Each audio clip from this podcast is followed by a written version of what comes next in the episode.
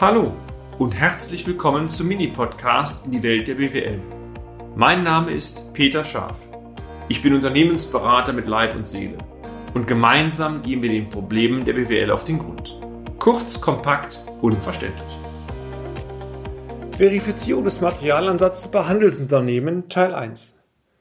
Mit diesem Beitrag möchten wir Ihnen, sehr verehrte Damen und Herren, pragmatische Tipps geben, wie in der Gewinn-Verlustrechnung der ausgewiesene quotale Materialansatz bzw. der quotale Rohertrag im Trendverlauf beispielsweise in Branchenwerten verifiziert werden kann. Hintergrund der richtige Materialansatz, meine Damen und Herren, ist gerade bei Handelsunternehmen ganz entscheidend für den richtigen Ertragsausweis. Übersetzt, der ausgewiesene Gewinn ist nur dann belastbar, wenn auch der Materialeinsatz richtig verbucht und bilanzpolitisch auch den echten Materialansatz wiedergibt und nicht durch bilanzpolitische Maßnahmen extrem stark beeinflusst worden ist.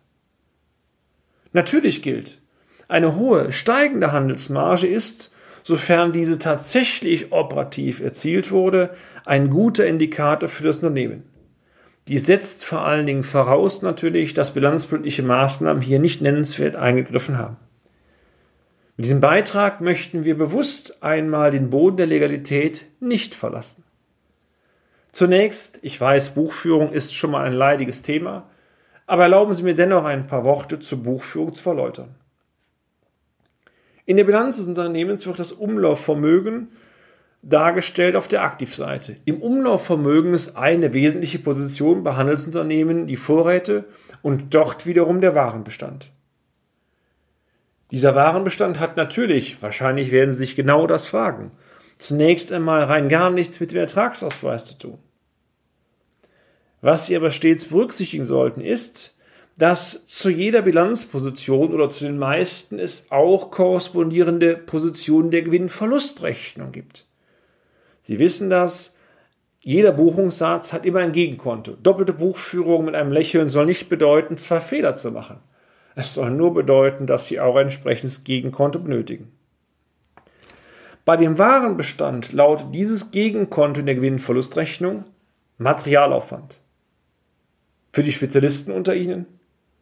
Es handelt sich hierbei genauer gesagt nicht um den Materialaufwand, sondern es handelt sich um ein Unterkonto, was in der G&V unter Materialaufwand subsumiert wird.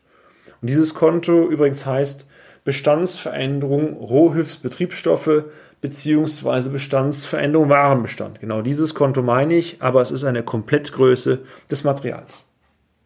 Hierzu wie immer ein kleines Beispiel.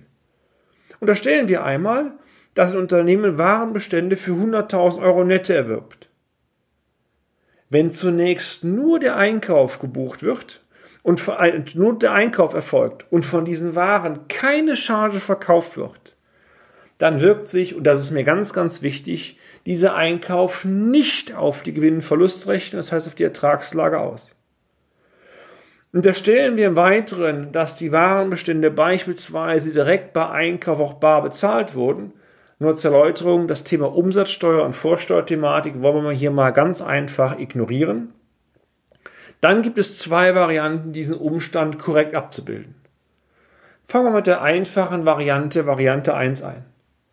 Der Buchungssatz würde dann lauten, per Warenbestand, also das Bilanzkonto Vorräte Warenbestand wird angesprochen, an Bank oder Kasse die Bezahlung. Was stellen Sie fest? Sie sprechen das Konto Warenbestand aktiv seit der Bilanz an und sprechen das Konto Kasse oder Bank in der Bilanz an. Entweder Aktivkonto, wenn es Guthaben wäre, oder Passivkonto beim, äh, beim Bankkonto, wenn es die Konkurrentenanspruch wäre. Tatsache ist, der Buchungssatz besteht aus zwei Bilanzkonten, die GNV wird nicht tangiert. In der Kurzversion, der Materialeinkauf hat folglich auf das Ergebnis keinen Einfluss gehabt. Wie noch gebucht werden kann, also die Variante 2, das werden wir Ihnen im nächsten Blog gerne erläutern. Und damit sind wir auch schon am Ende des heutigen Podcasts. Haben wir Ihr Interesse geweckt? Fein dann besuchen Sie uns doch einmal auf unserer Homepage unter www.scharf-office.de und schalten Sie auch beim nächsten Mal wieder ein auf eine kleine Reise in die Welt der BWL. Ihr Peter Scharf.